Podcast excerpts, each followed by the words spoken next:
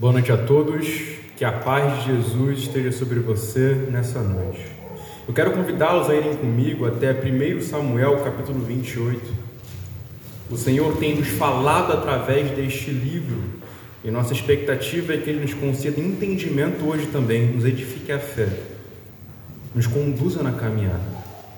Então, 1 Samuel capítulo 28, do verso 3 ao verso 25, será a nossa exposição hoje. E começaremos a partir do verso 3, porque a perícope anterior que o pastor André pregou na semana passada termina no versículo 2. Portanto, vamos ver aqui a partir do verso 3.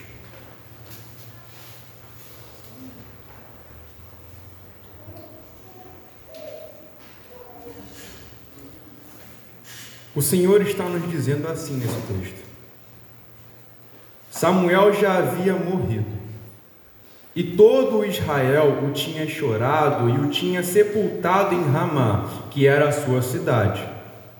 Saul havia desterrado os médiuns e os adivinhos. Os filisteus se reuniram e foram acampar em Sunem. Saul reuniu todo Israel e eles acamparam em Gilboa. Quando Saul viu o acampamento dos filisteus, foi tomado de medo e muito se estremeceu o seu coração. Saul consultou o Senhor, porém o Senhor não lhe respondeu nem por sonhos, nem por urim, nem por profetas. Então Saul disse aos seus servos: Procure uma mulher que seja médium, para que eu me encontre com ela e a consulte. Os servos responderam: Há uma mulher em Endor que é médium. Saul se disfarçou, vestiu outras roupas e se foi, acompanhado de dois homens.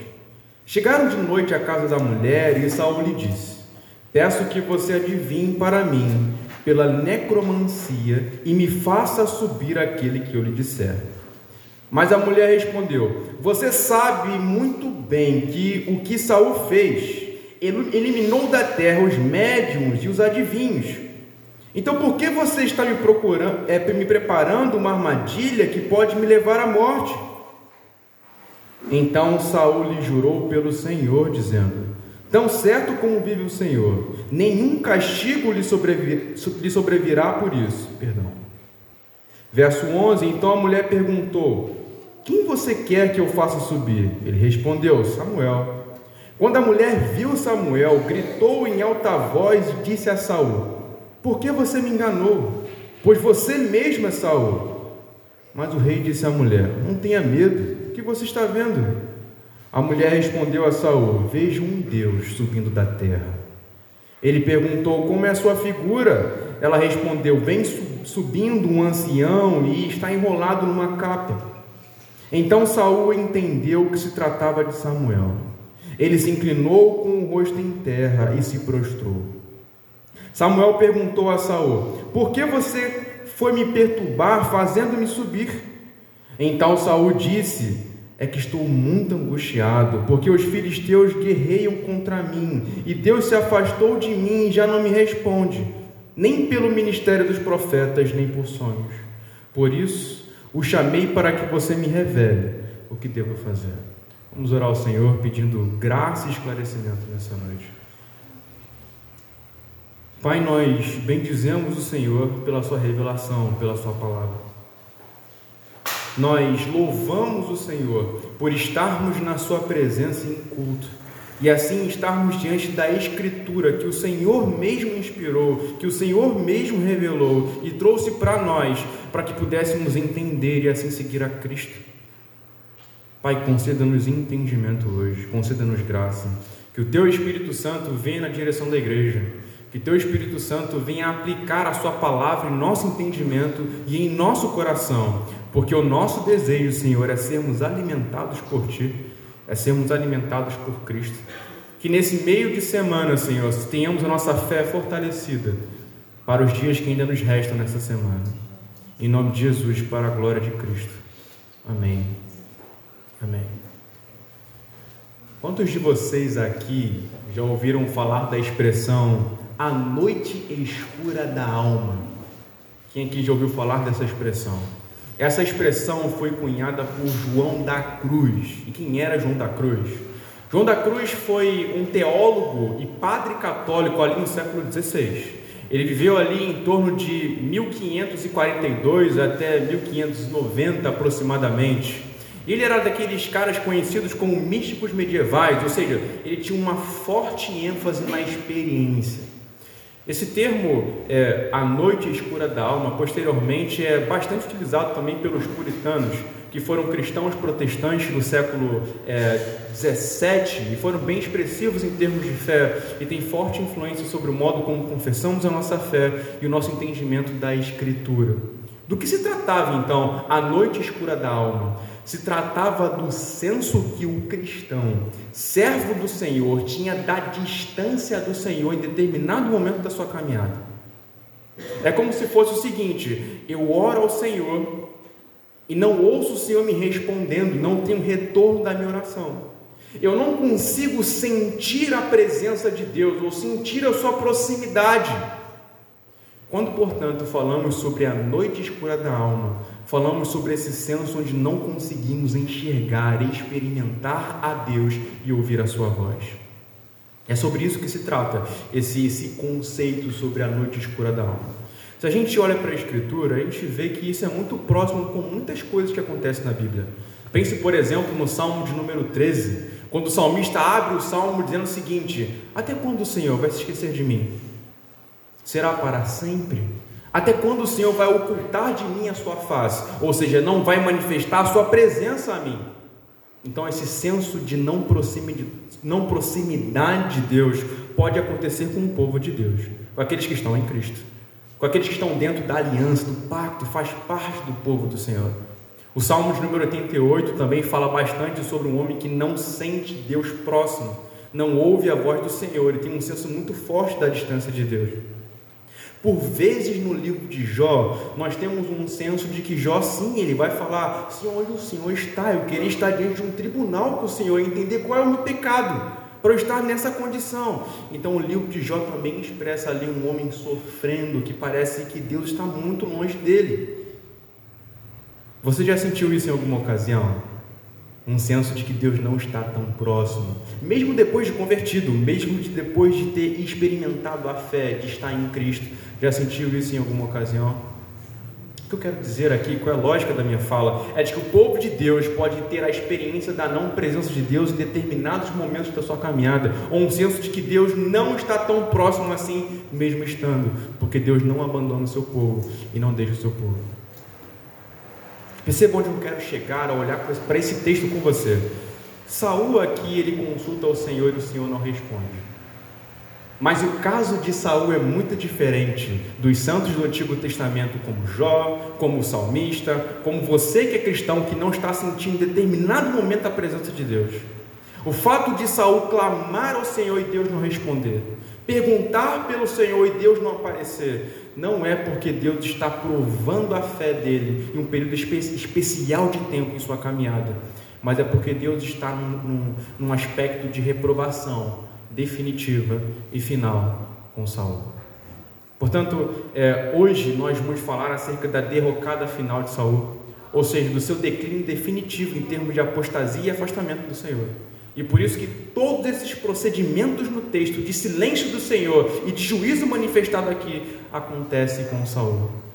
Não é porque se trata de um cristão que está passando por um momento onde não ouve o Senhor, não sente a sua proximidade, mas se trata de um caso definitivo de apostasia muito séria.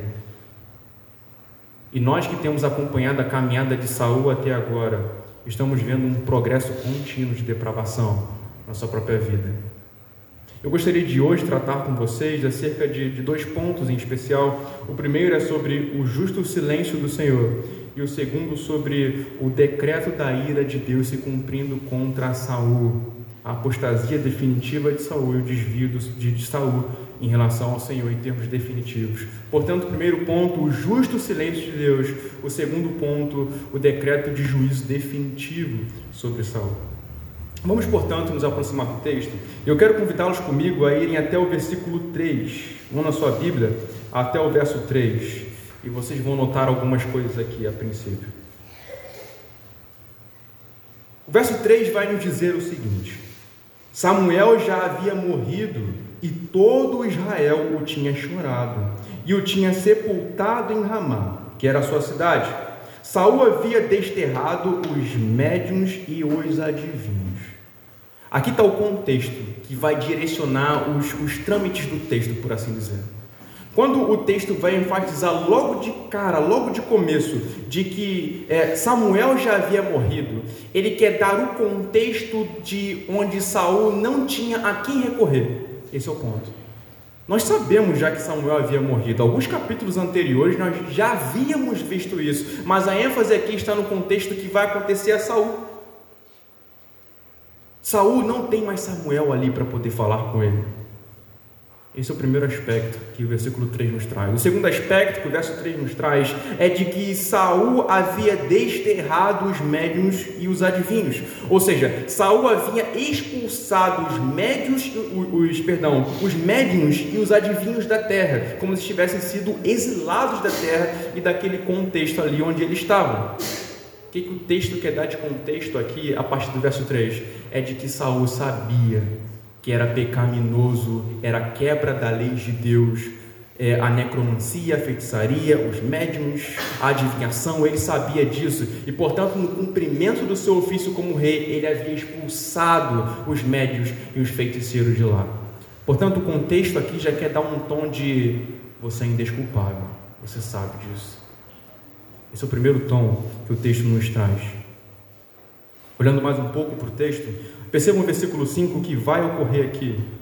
Quando Saul viu o acampamento dos filisteus, foi tomado de medo e muito se estremeceu o seu coração. Em outras palavras, Saul estava apavorado. Imagine um homem com grande ansiedade, com grande inquietação anterior. Esse homem fica de um lado para o outro caminhando, ele não consegue ficar parado, ele não consegue descansar os pensamentos dele, ele está angustiado, porque os filisteus acamparam ao redor do povo de Israel ele não tem qualquer confiança de que Deus pode libertá-lo. Por isso, esse sentimento de ansiedade e de angústia aqui neste momento.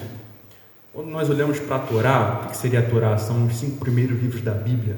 Existem promessas constantes de que Deus vai estar com o povo de Israel, Deus vai tirar basicamente as demais nações do contexto da terra que Deus havia prometido e vai livrá-los dessas nações e vai dar terra para Israel e vai fazer com que Israel vença os seus inimigos. Deus prometeu isso, Deus falou isso. Então por que Saul está com medo? Saul não crê naquilo que a Escritura já havia prometido no pacto, na aliança e assegurado de que ia acontecer. Por isso ele está cheio de pavor. Um outro aspecto, comparando com outras narrativas bíblicas, podemos dizer que Saul está apavorado porque o senso da presença e do consolo de Deus não está presente. E eu vou comparar com outra narrativa. E por isso peço que vocês vão até Josué capítulo 11. Eu creio que ele está aqui, né? Josué capítulo 11, versículo 6. Qual é o contexto dessa passagem?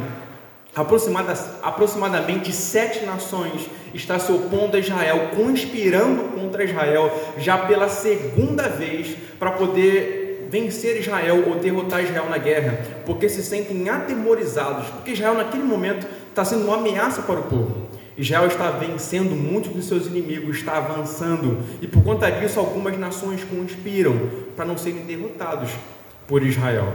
Dentro desse contexto, onde Israel está numa desvantagem militar, com menos pessoas, está numa desvantagem bélica, porque os outros exércitos tinham muitos mais recursos, o que vai acontecer é que Deus chega a Josué e diz o seguinte: O Senhor disse a Josué: Não tenha medo deles, porque amanhã, a esta mesma hora, eu os entregarei todos mortos aos filhos de Israel. Você mutilará os cavalos deles e queimará os seus carros de guerra. Então a presença do Senhor vai até Josué e fala: essa guerra está ganha. Você e o povo de Israel vão avançar e não vão poder ser detidos pelo exército inimigo. Mas essa não é essa a, a realidade aqui de Saul. Porque enquanto nesse contexto aqui a nação de Israel, sob a liderança de Josué, estava correspondendo ao pacto, crendo na palavra do Senhor, sendo fiéis à aliança e, portanto, avançando. Não é o que está acontecendo aqui no caso de Saul. É um caso definitivo de apostasia e não tinha palavras de consolo da parte de Deus para Saul. Portanto, qual é o caso que nós temos aqui? Deus está ausente. Deus está ausente daqui de Saul e também desse contexto do exército do povo de Israel, especialmente aqui neste momento. O texto avança e além de Deus não lhes dar nenhuma palavra de consolo, além de Deus não ter nenhuma iniciativa, como nesse caso de Josué, de consolar a Saul, o texto no verso 6 vai dizer o seguinte: Saul consultou o Senhor, porém o Senhor não lhe respondeu. Versículo 6. Nem por sonhos, nem por urim, nem por profetas. Então Saul consulta ao Senhor e não recebe qualquer orientação da parte do Senhor. Agora, por qual razão Deus não fala nada? Por qual razão é, Saul clama ao Senhor em oração e Deus simplesmente silencia, não responde nada que Saul precisava naquele momento? E aqui é o ponto que eu quero é, me ater a vocês é, é, neste momento. Se nós olharmos por uma justificativa geral nas Escrituras para poder explicar essa passagem, é, o significado que a gente tem é que Deus não responde a Saul por conta dos seus pecados.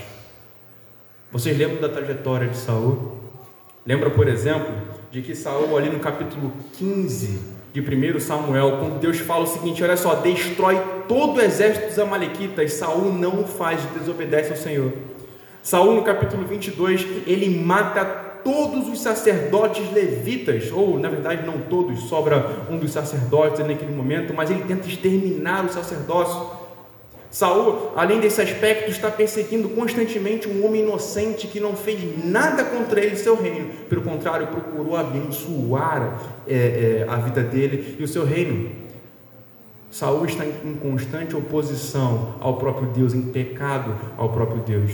E o que, a Escritura fala dessa relação entre Deus e o pecado, e o pecador nessa condição de não arrependimento, desvio do Senhor e abraçar o próprio pecado?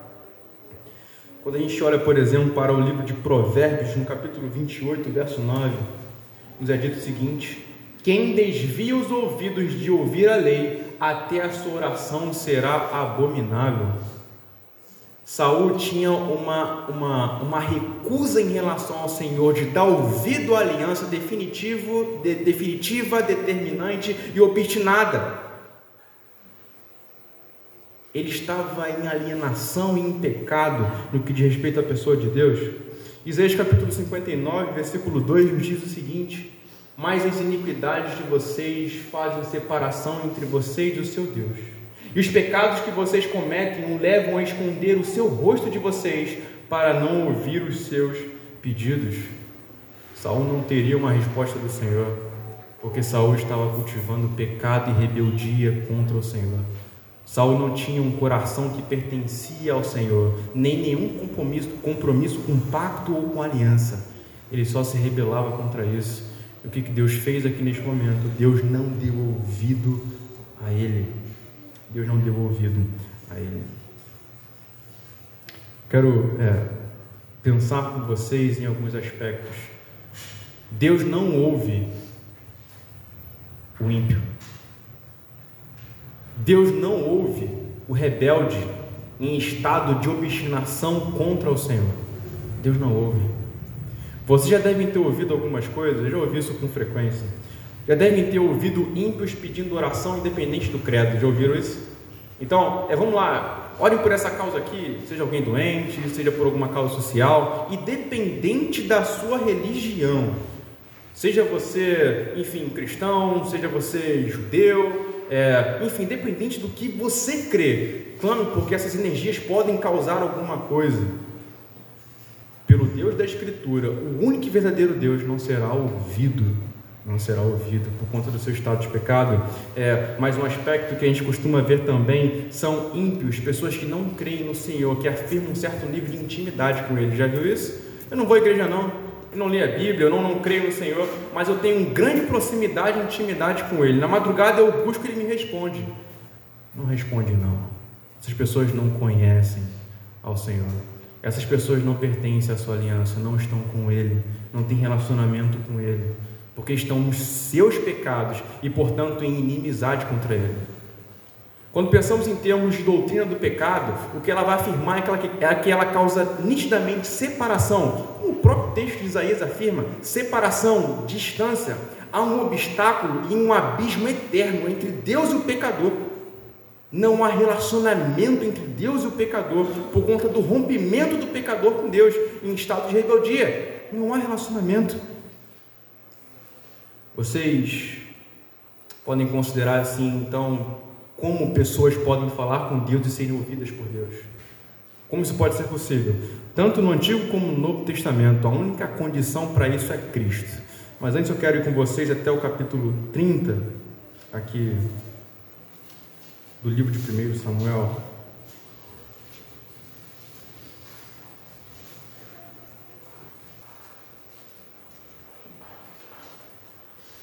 Primeiro Samuel capítulo 30, do versículo 7 até o versículo 8, nos diz o seguinte: observe esse trecho aqui e observe também a proximidade que ele tem com a narrativa que estamos lendo.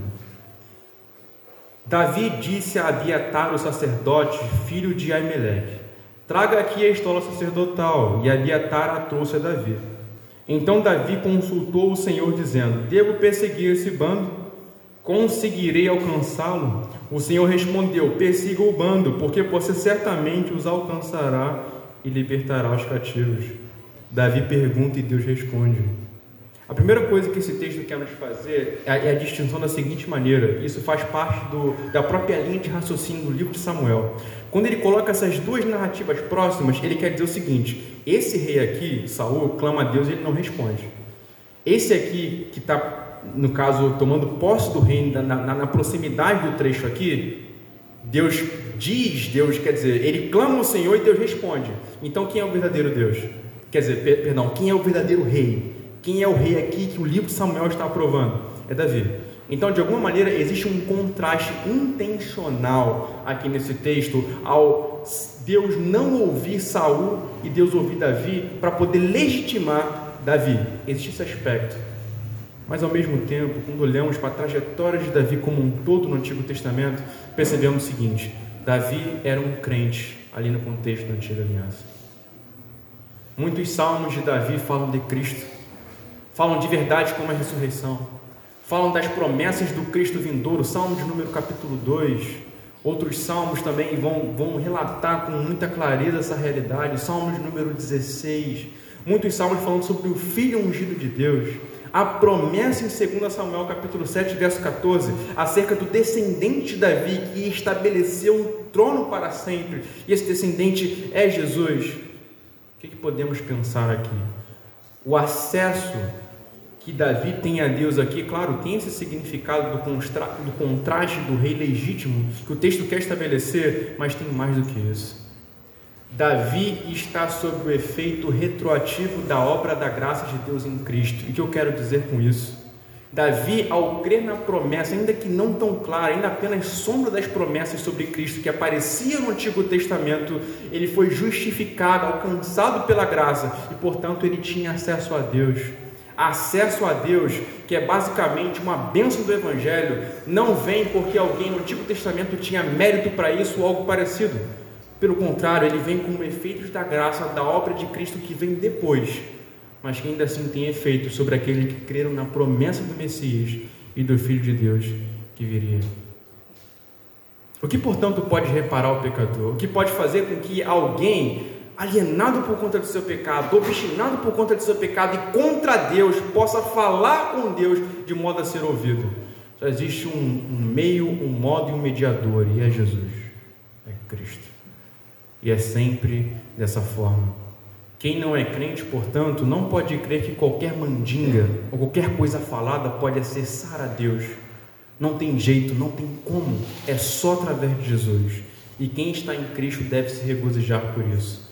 Porque não porque você fez por merecer, mas por conta da obra da graça de Deus em Cristo, você pode hoje falar com Ele e ser ouvido. Não há nenhum crente que vai consultar ao Senhor e não vai ser respondido. Não há nenhum crente.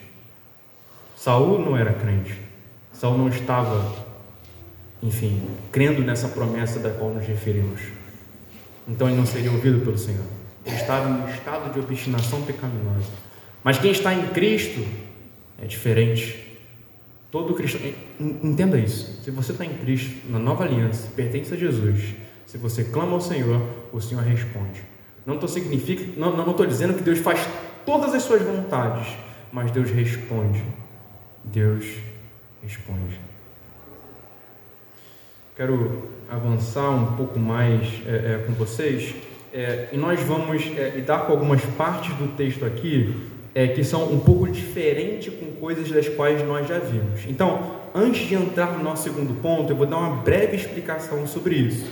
E por que breve explicação? Porque não é a ideia central e principal do que nós estamos trabalhando. Quando a gente vê aqui o texto, no capítulo 28, é, a partir do versículo 7, nós vemos que Saul ele vai até essa, essa feiticeira de Endor, vai consultar essa feiticeira para poder, enfim, receber alguma direção para a condição de guerra que está. Ok? É, o texto vai narrar para a gente, conforme ele se desenrola, de que é, essa mulher ela faz lá é, é o que seria o ritual lá e ela consegue invocar uma figura que aparece em nome de Samuel e começa então esse diálogo ser estabelecido, correto? É uma passagem diferente, para dizer estranha em algum nível, e por estranha é justamente pelo aspecto de diferença. Então, quando nós observamos essa passagem, vemos que essa mulher conjura uma figura dos mortos que aparece e é identificada como Samuel, ok? Vocês percebem isso no texto? Isso não é diferente de outras leituras da Escritura em algum nível? E por que é diferente? Porque não se repete com frequência. Nós não vemos isso se repetindo, o contexto, ou melhor, a narrativa ou conceito se repetindo em outras partes da Bíblia. Então, o que está acontecendo aqui? Essa mulher invoca uma figura dos mortos, que o texto diz que é Samuel e essa figura aparece ali é, neste momento da narrativa e começa um diálogo a partir disso. A pergunta que nos fica é o seguinte: é Samuel que veio do, dos mortos está falando com Saul está falando com essa feiticeira? Na história da igreja houve, houve diferentes intérpretes sobre essa passagem. Isso é uma preocupação ali na história da igreja desde o século III, mais ou menos, com Tertuliano. Tertuliano foi um teólogo cristão e ele já discorria sobre essa passagem. Na época da Reforma Protestante, pessoas como é, Martinho Lutero, é, João Calvino lidaram com esse texto e expuseram esse texto, lidaram com os desafios desse texto. Em geral, é, a interpretação mais comum que havia nesse período é de que não se tratava de Samuel vindo dos mortos e e, aparecendo aqui é, para Saul. O que estava acontecendo é de que é, uma figura satânica ou demoníaca estava se manifestando, ou um engano satânico estava se manifestando aqui e aparecendo para Samuel. E haviam diversos argumentos para poder sustentar essa posição entendeu? Como, por exemplo, a não crença nesses aspectos é, é, de mediunidade, de feitiçaria, coisas que de fato não cremos, de que pessoas podem ser invocadas do, dos mortos e, portanto, é, aparecer. Ao mesmo tempo, pensar que um servo do Senhor, que está com o Senhor na eternidade, pode ser invocado por uma obra satânica e, portanto, aparecer. Havia diversos argumentos que sustentavam essa posição de que o que estava acontecendo aqui era de que um demônio, uma entidade ou então uma espécie de engano satânico estava se manifestando aqui para Saul. Os reformados mais recentes, é, uma boa parte deles, não vou dizer todos, quando lidam com esse texto bíblico, como até os comentaristas que eu, que eu consultei, como Richard Phillips, ele vai dizer que o texto não vai fazer nenhum tipo de afirmação diferente de que a pessoa e o personagem que aparece aqui é Samuel. Lidando com o texto em termos literais, ele vai dizer que a figura do texto aqui presente é Samuel. O texto, portanto, nos expõe que Samuel aparece e não há nenhum tipo de negativa sobre esse aspecto. Eu estou me delongando sobre, sobre esse tópico porque é, é incomum para a nossa leitura bíblica. Eu já vou fechar já é, esse aspecto. Continuando então é, nesse ponto, qual é o argumento que geralmente se costuma usar? Primeiro, isso é uma narrativa. Não é um texto na escritura que é dogmático ou doutrinário ou normativo como uma lei. É uma narrativa. O que, que eu quero dizer com isso? O gênero literário desse texto não evoca por nós, então, uma doutrina ou uma norma de como as coisas são.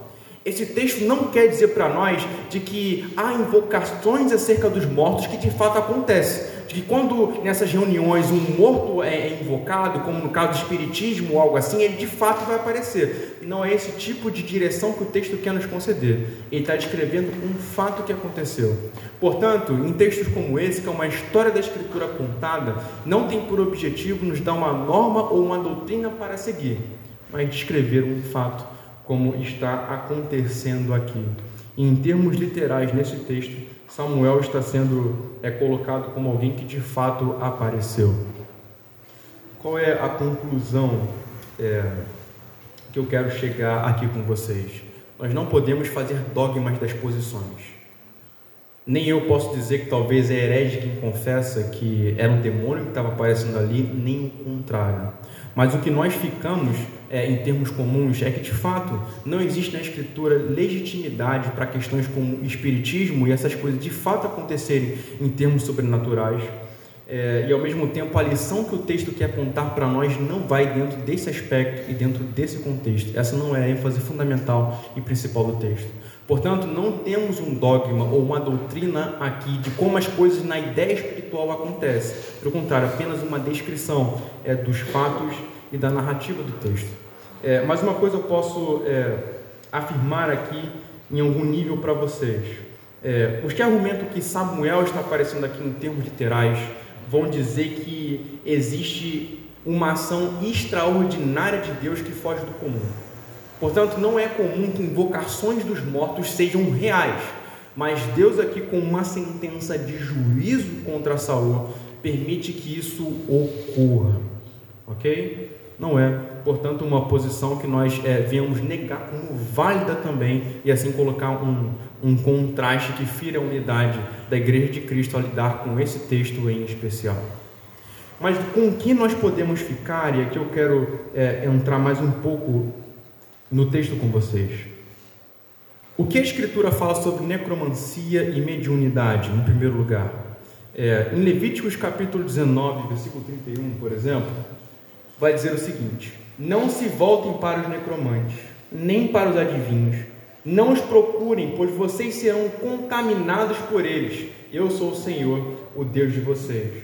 Portanto, procurar por necromantes e adivinhos é contaminar-se, é ferir a santidade de Deus. Mais um, um texto bíblico aqui, que está em Levíticos 20, verso 6, diz o seguinte: Quando alguém se virar para os necromantes e feiticeiros, para se prostituir com eles, eu voltarei o meu rosto contra ele e o eliminarei do meio do seu povo. Portanto, é, o pecado da necromancia é digno de morte, de ser punido com morte ali dentro do contexto do povo de Israel. Deus não ia tolerar isso. Mas um texto bíblico vai nos dizer, em Deuteronômio capítulo 18, verso 11, encantador, necromante, praticante de magia ou alguém que consulte os mortos, e na continuidade do texto ali há uma fala de condenação do Senhor contra esse tipo de prática, ok? Inclusive comparando quem faz isso às culturas que estão ao redor. Portanto, qual é a suma que o texto quer nos passar? Saul está caindo em depravações cada vez maiores e cada vez maiores. Deus, na sua lei, fala com clareza de que isso é pecado, de que isso é apostasia, mas Saul está abraçando esse pecado.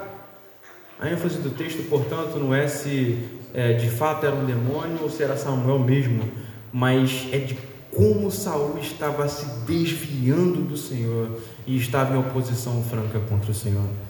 Essa é, é a ênfase fundamental que o texto quer nos passar. Perceba a que ponto Saul estava chegando em 1 Samuel capítulo 15, verso 23, quando naquele, naquele momento ali, onde Saul se rebela contra o Senhor e não mata os amalequitas como um todo, Samuel vai dizer o seguinte para Saul: Olha só, o seu pecado é como o pecado da feitiçaria. A expressão ali em hebraico para feitiçaria é gesen, que no versículo 8 aqui aparece no, no, é, no capítulo 28 de 1 Samuel como adivinhação quando Saul está procurando pela, pela médium aqui de Endor. Isso aqui é muito sério, porque se em 1 Samuel capítulo 15 isso foi colocado em termos comparativos, aqui nesse momento de fato Saul está procurando por feitiçaria. está procurando por uma médium. Isso aqui é muito sério. Saul vai se permitindo aos poucos ao seu próprio pecado, e quando vai ver, ele abraçou totalmente sua própria iniquidade, sua própria condenação.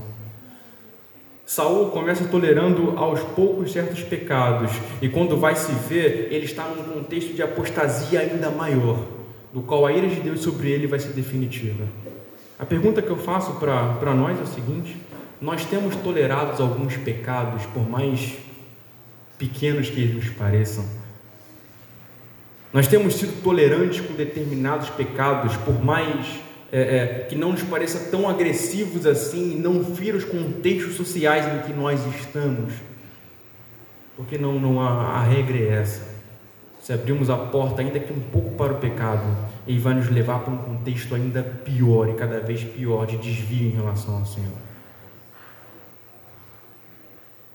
Abraçar o pecado vai sempre nos levar para uma condição cada vez pior, até a ira e indignação do Senhor. Quando a gente olha para o texto aqui, observem o versículo 18 ao versículo 20, uma coisa que vai ser dita, e é dita com, com grande assertiva, é o seguinte: 18, verso 20. Perdão, 18, verso, é, verso 18 do capítulo 28 nos diz: você não deu ouvidos à voz do Senhor e não executou o que ele, no furor da sua ira, condenou contra Amaleque. Por isso o Senhor fez isso com você hoje. O Senhor entregará também Israel com você nas mãos dos filisteus. E amanhã você e os seus filhos estarão comigo. O Senhor também entregará o acampamento de Israel nas mãos dos filisteus.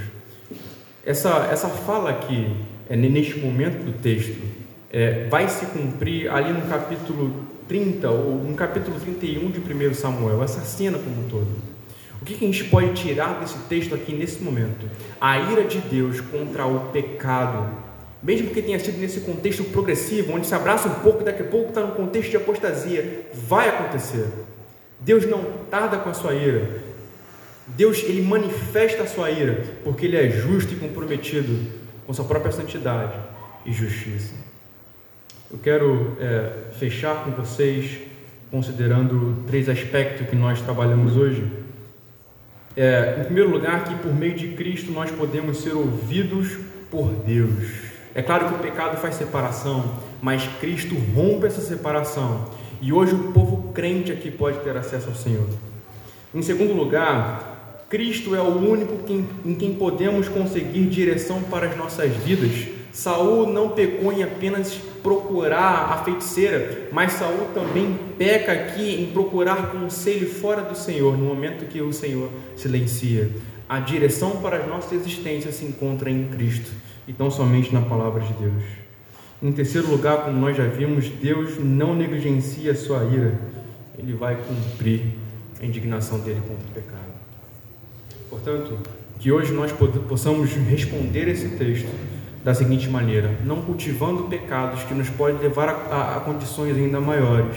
Que isso nos sirva de alerta em relação a isso e também crentes na, na dádiva da graça que nos conduz a acesso e a resposta do Senhor em nossa existência. Vamos orar ao Senhor pedindo para que Ele nos guie em nossa vida prática agora. Senhor, obrigado por Tua palavra santa. Pedimos a Ti para que nos ajude a cultivar é um olhar voltado para Cristo, com a convicção de que temos acesso real ao Senhor. Nos ajude, Senhor, a não persistir em pecados, a não cultivar e acomodar pecados, Senhor. Pelo contrário, nos ajude a deixá-los, abandoná-los e nos voltar para Jesus. Obrigado, Senhor, porque em Ti encontramos resposta e direção adequada e certa, através da mediação de Jesus Cristo. Louvado seja o Teu nome santo para sempre. Amém e amém.